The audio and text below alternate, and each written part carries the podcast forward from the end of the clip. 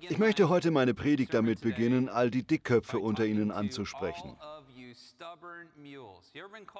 Hat jemand Sie schon mal als Dickkopf oder Sturkopf bezeichnet? Sie sehen gerade einen davon vor sich. Ich wurde schon oft als Sturkopf bezeichnet, von vielen verschiedenen Menschen. Meist von Menschen, die mich lieb haben, wie Familienmitglieder. Waren Sie irgendwann schon mal stur? Dann möchte ich Ihnen sagen, bleiben Sie ruhig ein Sturkopf. Als ich mit meiner Arbeit als Pastor anfing, bekam ich das Gefühl, als sei Hartnäckigkeit und Sturheit etwas Schlechtes. Aber heute möchte ich darüber sprechen, dass Sturheit auch etwas Gutes sein kann. Wir können uns stur auf gute Dinge ausrichten, während wir gleichzeitig liebevoll gegenüber Menschen sind. Stur aufs Ziel ausgerichtet, aber liebevoll und flexibel bei Menschen, mit denen man zusammenarbeitet. Stur auf den Job ausgerichtet, aber sanft gegenüber der Familie. Im Englischen heißen Sturköpfe Mule, Maultier. Maultiere können definitiv störrisch sein, sind aber zugleich gefühlvoll und warmherzig. Hier ein kleines Video dazu.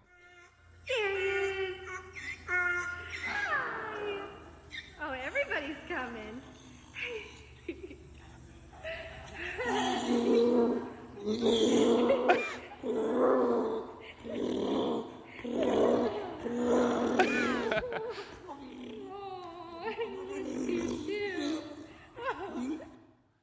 Ist das nicht süß? Sehen Sie, so ist das. Viele Sturköpfe haben auch eine weiche Seite. Vielleicht sind Sie mit einem Sturkopf verheiratet oder Sie sind selbst einer. Dann möchte ich Sie ermuntern, sich beide Seiten zu erhalten. Bewahren Sie Ihre Sturheit in Bezug auf gute Dinge, aber seien Sie weich zu den Menschen, die Sie lieb haben. Diese Sturheit hat mir im Leben immer wieder gute Dienste geleistet. Beispielsweise fuhr ich einmal mit einem guten Freund in seinem Auto mit. Wir fuhren auf einen Parkplatz und unterhielten uns. Deshalb war er etwas unachtsam und fuhr ein Auto ganz leicht von hinten an. Es fühlte sich nicht so schlimm an, aber mein Freund war total verlegen und entschuldigte sich übermäßig. Wir beide und der Fahrer des anderen Wagens stiegen aus und mein Freund sagte zu dem anderen Fahrer, oh, das tut mir so leid, das war keine Absicht. Das andere Auto war hinten eindeutig beschädigt und irgendwie fand ich es merkwürdig, wie schnell der andere Fahrer sagte, ach okay, naja, das kann eben mal passieren. Mein Freund gab ihm seine Versicherungsinformationen, damit der Schaden beglichen werden konnte, aber mir kam bei dem Austausch irgendetwas komisch vor. Also schaute ich mir den Schaden am anderen Auto genauer an und verglich die Kratzer und Linien mit dem Auto meines Freundes Michael und sie passten nicht zusammen. Es hatte nicht dieselbe Form und Größe, also fragte ich den Mann, waren die Dellen hier schon da, bevor wir auf sie aufgefahren sind? Er darauf, die Dellen? Schauen Sie hier, diese Linien passen nicht zu seinem Auto, sie sind nicht gleich. Mit einem Mal sagte er, ach ja, vielleicht haben Sie recht, die waren wohl schon vorher da. Lassen wir es gut sein. Okay, schönen Tag noch. Dann setzte er sich ins Auto und ich dachte, oh, oh, der wollte meinen Kumpel übers Ohr hauen. Das meine ich damit. Sich vor einer Auseinandersetzung nicht zu scheuen. Kämpfen. Stur bleiben. Und nicht aufgeben, sondern dranbleiben, bis die Sache durch ist. So eine Sturheit kann einem im Leben sehr helfen. Allerdings gibt es ein Problem. Dieses Problem habe ich und viele andere Sturköpfe auch. Wir lassen uns auch zu Hause von der Sturheit leiten. Wir werden stur gegenüber nahestehenden Menschen.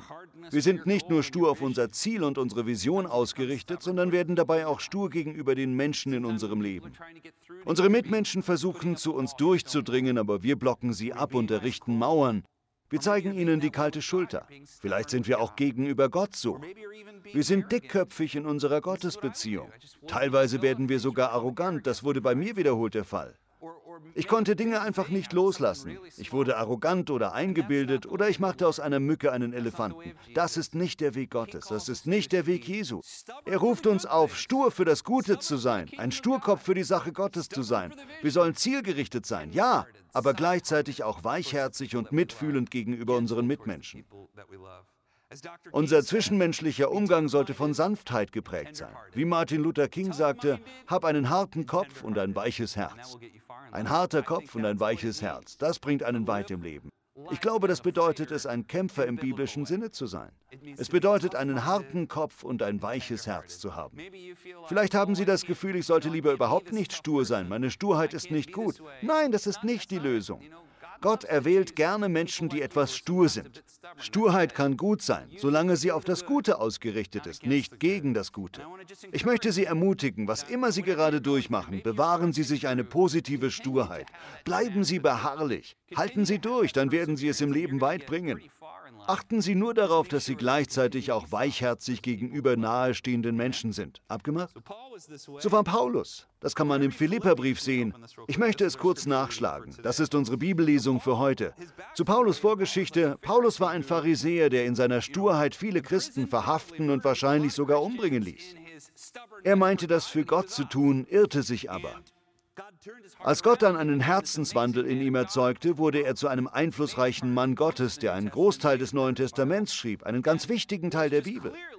Er wurde eindeutig zu einer positiven Kraft für Gottes Sache und er hat den Rahmen für unsere heutigen Glaubenslehren gesetzt. Im Philipperbrief spricht er darüber, dass er Jesus immer ähnlicher werden will. Er spricht darüber, was in seinem alten Leben für ihn so wichtig war. Aber nun, seit er Jesus kennt, ist das alles für ihn wertlos. Nun widmet er sein Leben dem Ziel, Menschen zum Glauben zu führen. Schließlich sagt er im dritten Kapitel des Philipperbriefes ab Vers 12, Dabei ist mir klar, dass ich dies alles noch lange nicht erreicht habe und ich noch nicht am Ziel bin. Doch ich setze alles daran, es zu ergreifen, weil ich von Jesus Christus ergriffen bin. Ich will vergessen, was hinter mir liegt und schaue nur noch auf das Ziel vor mir. Mit aller Kraft laufe ich darauf zu, um den Siegespreis zu gewinnen, das Leben in Gottes Herrlichkeit. Denn dazu hat Gott uns berufen durch Jesus Christus. Laufen Sie auf das Ziel zu, wie Paulus hier sagt. Verlieren Sie das Ziel nicht aus den Augen. Seien Sie stur aufs Ziel gerichtet. Aber vergessen Sie dabei auch nicht, was Paulus im 1. Korintherbrief Kapitel 13 schreibt. Selbst wenn ich ganz große Ziele erreiche, ja wenn ich sogar in der Sprache der Engel reden kann, wir könnten sagen, wenn ich die größte Kirche der Welt baue, wenn ich der einflussreichste Christ in der Gesellschaft bin, wenn ich ein riesiges Unternehmen leite und Millionen Euro verdiene, wenn ich eine gewaltige Arbeit leite und Millionen Menschen erreiche, was immer das Ziel im Einzelnen ist, auf das wir zulaufen, es mir aber an Liebe mangelt, ist das alles nichts wert. Absolut nichts. Unsere Ziele sind nur dann etwas wert, wenn wir uns in unserer Zielgerichtetheit auch ein Herz für Menschen bewahren. Wenn wir dann durch die Ziellinie kommen, haben wir Menschen, mit denen wir das Ziel gemeinsam feiern können. Das ist die Sache echt wert. Darum geht es am Ende. So war Paulus. So war Josef. Josef war ein zäher Kämpfer. Er musste sehr viel ertragen. Er musste das Gefängnis ertragen. Er musste die Sklaverei ertragen. Er musste den Verrat durch seine Brüder ertragen. Als junger Mann musste er einer hübschen Frau widerstehen, die mit ihm schlafen wollte, nämlich der Frau seines Herrn Potiphar. Josef war zäh und stark, bewahrte sich jedoch ein weiches Herz, richtig? Obwohl seine Brüder sich gegen ihn gewandt hatten, obwohl sie ihn sogar umbringen wollten, dann aber in die Sklaverei verkauften, um noch etwas Geld zu machen, vergab er ihnen. Er hatte einen harten Kopf, aber ein weiches Herz. Jesus. Auch er konnte stur wie ein Esel sein, oder? Diese Sturheit sieht man in seinem Umgang mit den Pharisäern, mit den Geldwechslern im Tempel, mit der kanaanitischen Frau.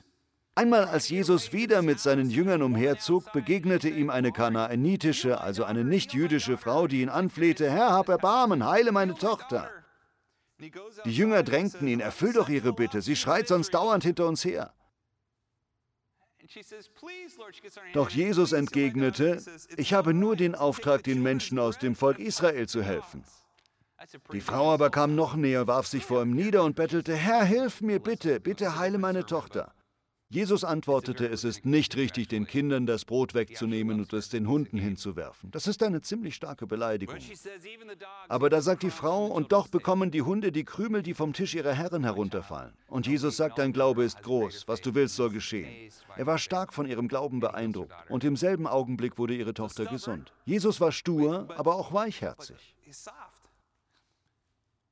Ich war kürzlich in Rancho Capistrano, einer Ranch hier in Kalifornien, wo die Kreuzwegstationen nachgebildet sind und man bei den verschiedenen Stationen beten kann. Früher gehörte die Anlage unserer Gemeinde, jetzt gehört sie der Saddleback-Gemeinde, aber ich verbringe dort immer noch regelmäßig Besinnungstage. Das hier ist ein gutes Beispiel von der Sturheit von Jesus. Als er verhört wurde, blieb er die meiste Zeit einfach still. Das ist ziemlich stur, oder? Er blockte seine Ankläger einfach ab. Dieses Bild stellt Jesus dar, wie er vor Pilatus steht. Ich liebe diese Darstellung. Pilatus schaut zwar auf Jesus hinab, aber im Bild steht Jesus trotzdem über Pilatus. Wirklich gut dargestellt. Jesus war stur, gleichzeitig aber auch ungemein mitfühlend und liebevoll. Wo er auch hinkam, heilte er Menschen, liebte seine Feinde, liebte Außenstehende, liebte Fremde. Er gesellte sich zu Sündern. Mich begeistern die Geschichten darüber, wie er Aussätzige heilte. Im Judentum durfte man damals keinen Aussätzigen berühren. Bevor man sie berühren durfte, mussten sie erst offiziell für rein erklärt werden. Sie mussten sich einem Priester zeigen und ihre Reinheit musste im Grunde gerichtlich von einem Priester geprüft und beurkundet werden. Jesus hingegen berührte die Aussätzigen, die bei ihm Heilung suchten. In einer Bibelübersetzung heißt es sogar, dass Jesus einen Aussätzigen umarmte. Er scheute sich trotz des Aussatzes nicht vor der engen Berührung. Damit vermittelt er, ich halte dich nicht für abstoßend. Dein Aussatz ist kein Hindernis für mich. Für mich bist du kein Außenseiter, ich liebe dich. Er berührte die Aussätzigen so, wie sie waren, und dann heilte er sie. Sehen Sie, sehen Sie, das ist Mitgefühl. Erst kommt die Berührung, erst kommt die Annahme und dann wird der Aussätzige gerettet. Das ist das Herz Gottes. Jesus ist stur, ein Kämpfer. Er macht sich für das Gute stark, er setzt sich für Gottes Sache ein. Er hat klare Ziele vor Augen, er hält sich aber sein Mitgefühl. Er hat einen harten Kopf, aber ein weiches Herz. Wir wollen so sein wie er. Amen. Wir wollen wie Jesus Christus sein. Wir wollen hart bleiben, wo es darauf ankommt, aber weichherzig gegenüber unseren Mitmenschen. Wir wollen nie kalt werden, niemand abblitzen lassen, nicht arrogant sein, nicht engherzig, keinen Streit vom Zaun brechen, aus Mücken keinen Elefanten machen und wollen uns bereitwillig entschuldigen. Das ist ein wichtiger Teil eines erfolgreichen Lebens. Nicht nur beharrlich zu sein, sondern auch weichherzig. Das sind Sie auch bereits. Ich bin so stolz auf Sie. Sie machen das schon besser, als Sie denken. Ich möchte Sie nur noch ermutigen. In der Offenbarung gibt es eine gute Geschichte, beziehungsweise keine gute Geschichte, sondern eine bekannte Prophetie, die sich an die Kirchengemeinde Gemeinde in Ephesus richtet. Der Autor der Offenbarung ist Johannes, inzwischen ein alter Mann, und in den ersten Kapiteln wendet er sich an sieben verschiedene Kirchengemeinden. Jeder Gemeinde gibt er ein Wort von Jesus weiter. Die erste Gemeinde, die er anspricht, ist in Ephesus. Zur Zeit von Johannes, dem Autor der Offenbarung, war diese Gemeinde wahrscheinlich eine der wichtigsten Gemeinden im ganzen Mittelmeerraum. Ephesus war eine eindrucksvolle Stadt. Ich will einmal vorlesen, was er der Gemeinde dort schreibt, in Offenbarung Kapitel 2. Schreibt der Gemeinde in Ephesus, ich weiß, wie viel Gutes du tust, weiß von all deiner Arbeit und ich kenne auch deine Standhaftigkeit. Es ist gut, dass du die Bösen in eurer Mitte nicht duldest und die als Lügner entlarvst, die sich als Apostel ausgeben und es doch nicht sind. Weil du dich zu mir bekennst, musst du geduldig Schweres ertragen und du hast niemals aufgegeben. Darauf folgt aber noch ein Aber. Es läuft auf eine Korrektur hinaus. Doch erst zählt dir die positiven Charakterzüge dieser Gemeinde auf. Deine Standhaftigkeit. Du musstest geduldig Schweres ertragen, dass du die Bösen in eurer Mitte nicht duldest. Du hast niemals aufgegeben. Worauf genau bezieht er sich hier? In den Tagen von Paulus, das heißt ungefähr 30 Jahre vorher, blühte die Gemeinde in Ephesus so richtig auf. Die Stadt Ephesus wurde auch das Kronjuwel des römischen Reiches genannt. Es war eine unglaublich reiche und hübsche Stadt, definitiv ein einflussreicher Ort. Mitten im Herzen der Stadt stand ein großer Tempel der Göttin Artemis. Wer die Geschichte der Antike kennt, der weiß, dass dieser Tempel zu den sieben Weltwundern gehörte. Die sieben Weltwunder waren sieben eindrucksvolle Orte der antiken Welt. Dieser Tempel galt damals also als einer der eindrucksvollsten Orte auf der ganzen Welt. Er war nicht nur hübsch, sondern auch das Epizentrum, sozusagen der Vatikan des Artemis-Kultes. Der Göttin Artemis wurden dort unter anderem Goldopfer dargebracht, die im Tempel gelagert wurden. Die Schatzkammer des Tempels war so groß, dass das Goldlager auch privat genutzt wurde und mit der Zeit entstand daraus so etwas wie eine Art Bank. Der Tempel lagerte und verlieh Geld. So wurde aus dem Artemis-Tempel eine griechische Bank, die eine ähnliche Rolle erfüllte wie die Deutsche Bank heute. Der Tempel wurde zu einem gewaltigen Leihunternehmen in Kleinasien und aufgrund dessen füllte sich die Stadt mit Händlern und Investoren. Ephesus wurde zum Dreh- und Angelpunkt des Handels. Eine Stadt aus Backsteinen mauserte sich zu einer Stadt aus Marmor. Und im Mittelpunkt dieser Wirtschaft stand die Göttin Artemis. Vielleicht kennen Sie den Bibelabschnitt in Apostelgeschichte 19, wo Paulus in Ephesus predigt und viele Menschen zum Glauben kommen. Sie kehren sich vom Tempel und der Artemis-Anbetung ab und versammeln sich mit Paulus. Daraus entsteht eine Finanzkrise, weil diese Menschen ihr Geld nicht mehr im Tempel lagern und auch keine Artemis-Bildnisse mehr kaufen. Deshalb zettelt ein Schmied einen Aufstand gegen Paulus an. Paulus wird in das Amphitheater geschleppt, das es übrigens immer noch gibt. Die Geschichte ist in der Apostelgeschichte nachzulesen. Ist das nicht erstaunlich? Dass es immer noch solche Überreste der antiken Welt gibt. Dieses Theater ist genau der Ort, wo Paulus in Apostelgeschichte 19 hingeschleppt wurde. Es hat Platz für 25.000 Zuschauer. Gewaltig, oder? Paulus war da unten, da unten in dieser kleinen Grube. Ist das nicht erstaunlich? Die Menge brüllte im Sprechchor gegen Paulus und die Gemeinde in Ephesus wurde stark unter Druck gesetzt. Sie musste lange viel Verfolgung ertragen. Sie wollte zwar keinen Streit vom Zaun brechen, aber die Stadt hasste sie, weil sich viele von dem Artemis-Tempel abkehrten und Jesus zuwendeten. Jetzt, 30 Jahre nach dieser Geschichte, schreibt Johannes der Gemeinde in Ephesus und sagt, ich weiß, wie ihr euch eingesetzt habt und was ihr ertragen musstet. Als Johannes das schreibt, verschlimmert sich die Lage sogar noch. Es gibt einen Kaiser namens Domitian, der erste Kaiser, der sich selbst als Gott ausgab. Er nannte sich selbst den König der Könige und Herrn der Herren. Kommt Ihnen das bekannt vor? In Ephesus errichtete er eine gigantische Statue von sich selbst, wodurch die Stadt zum Epizentrum des Domitian-Kultes wurde. Auch diese Statue ist heute noch zu sehen im Museum von Ephesus. Sie ist riesengroß, mehr als acht Meter hoch. Das klingt vielleicht nicht sonderlich groß, ist aber ungefähr so hoch wie dieser Saal hier. Außerdem stand sie auf einem Sockel. Man konnte sie von Meer aus sehen. Man konnte sie aus allen Richtungen sehen und man musste ihr Opfer bringen. Alle Bürger hielten sich daran, sie brachten Weihrauch und andere kleine Opfer. Nur die Christen weigerten sich. Als die Christen ihm nicht opfern wollten, fing Domitian an, sie töten zu lassen. Er ließ sie kaltblütig umbringen. Wer durch Ephesus reiste, ohne ein Opfer zu bringen, musste sterben. Genauer gesagt starben viele Menschen hier direkt zu Füßen der Statue. Ist das nicht schrecklich? Die Christen in Ephesus müssen all das durchmachen, ungefähr 35 Jahre lang. Als Paulus den Ephesern zum ersten Mal schreibt, sagt er, alle haben davon gehört, wie viel Liebe zwischen euch herrscht. Das steht in Epheser Kapitel 1. Er sagt, ich kann gar nicht aufhören, Gott jeden Tag für euch zu danken. Ist das nicht ein schönes Kompliment an eine Gemeinde? Bestimmt würde er das auch über Shepherd's Grove sagen. Wir sind eine Kirchengemeinde, die sehr von Liebe geprägt ist und das schätze ich an ihr. Die Gemeinde in Ephesus ist also bekannt für ihre Liebe. Doch hier in der Offenbarung betont Jesus, ich weiß, wie viel Gutes du tust. Weil du dich zu mir bekennst, musstest du geduldig viel Schweres ertragen und du hast niemals aufgegeben. Aber eines habe ich an dir auszusetzen. Können wir die Bibelstelle mal zeigen? Von deiner anfänglichen Liebe ist nicht mehr viel übrig. Bibelleser legen das häufig so aus, dass die Christen in Ephesus in ihrer Liebe zu Gott erkaltet sind. Natürlich ist die Liebe zu Gott äußerst wichtig, aber das ist hier eigentlich nicht gemeint. Die anfängliche Liebe, hier ist die zwischenmenschliche Liebe, wie wir einander lieben gemeint. Ihr habt aufgehört, einander zu lieben. Ihr liebt einander nicht mehr so wie am Anfang. Ja, ihr habt durchgehalten. Ihr habt Todesdrohungen und viel Schweres ertragen.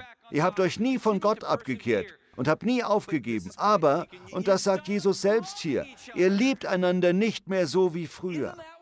Ist das nicht genau das, was häufig passiert? Wenn man für eine Sache kämpft und kämpft und weiter kämpft, wenn man durchhält, um ein Ziel zu erreichen, wenn man immer weiter und verbissener auf ein Ziel zuläuft, dabei kann es passieren, dass innerlich etwas kalt wird. Ich habe gehört, dass das oft bei Soldaten geschieht, beispielsweise bei den Soldaten, die nach dem Zweiten Weltkrieg heimgekehrt sind. Einige von ihnen hatten vielleicht einen Vater, bei dem sie diese Veränderung miterlebt haben. Bei vielen Menschen, die in einer Firma oder auch in einer christlichen Arbeit sehr zu kämpfen haben, ändert sich etwas im Inneren. Es fällt ihnen schwer, sanft zu bleiben. Es fällt ihnen schwer, noch Nachsicht zu üben. Es fällt ihnen schwer, weiter freundlich zu sein. Vielleicht trifft das auf sie zu. Vielleicht kämpfen sie für irgendetwas. Sie wollen unbedingt, dass diese Sache Erfolg hat. Vielleicht brauchen sie einen Durchbruch und ich will sie ermuntern. Bleiben Sie dran, bleiben Sie stark, kämpfen Sie weiter, geben Sie nicht auf, aber haben Sie auch ein weiches Herz für die Menschen in Ihrem Team.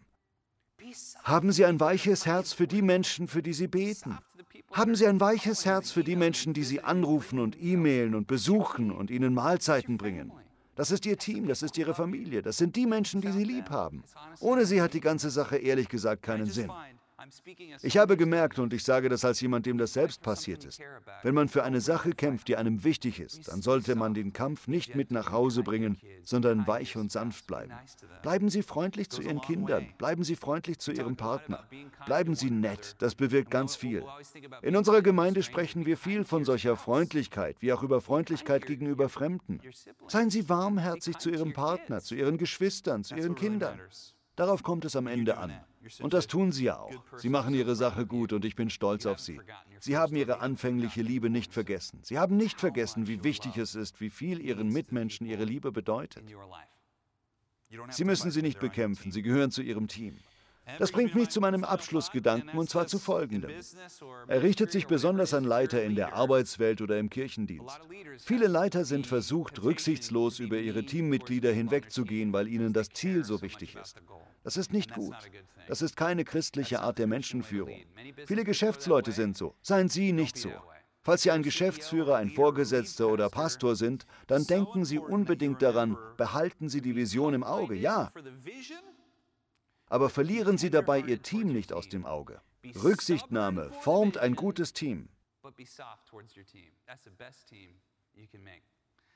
Ein guter Freund unserer Familie, Glenn Stearns, ist der Hauptdarsteller einer Fernsehserie, die auf dem Discovery-Kanal ausgestrahlt wurde. Ich kann sie nur empfehlen.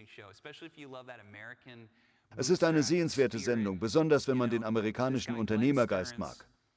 Glenn Stearns ist ein Multimillionär. Mein Vater lernte ihn kennen und Vielleicht erinnere ich mich jetzt falsch, aber ich glaube, mein Vater freundete sich mit ihm an, weil Glenn eine junge Frau bei der Sendung Oprah sah, die gut Laute nachahmen konnte. Ein Baby, ein Hahn.